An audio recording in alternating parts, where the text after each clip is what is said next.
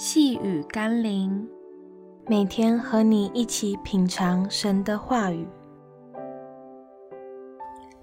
美丽境界，永恒国度。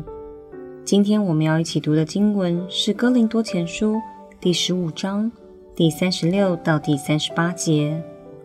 无知的人哪，你所种的，若不死，就不能生，并且你所种的不是那将来的形体。不过是籽粒，即如麦子，或是别样的谷。但上帝随自己的意思给他一个形体，并叫各等籽粒各有自己的形体。一些基督徒对于永生与天堂的认识不足，甚至有一些是扭曲的，导致我们的信仰变得很虚幻。我们不要以为复活后的生命与永恒的国度，是以我们在地上的理性与知识就可以解读或了解的。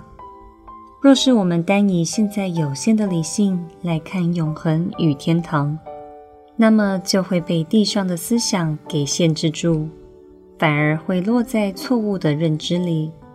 上帝既能给予我们这美好的世界，并我们在世上的一切所需。他自然能赋予我们将来在永恒国度里另一个更美的世界与荣耀。让我们一起来祷告：天父，让我带着信心与盼望，等候那荣耀国度的时刻来到。我知道那日必有超过我所能想象的改变，使我拥有比今天所见一切更美好的事物。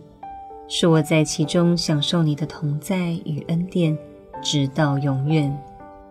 奉耶稣基督的圣名祷告，阿门。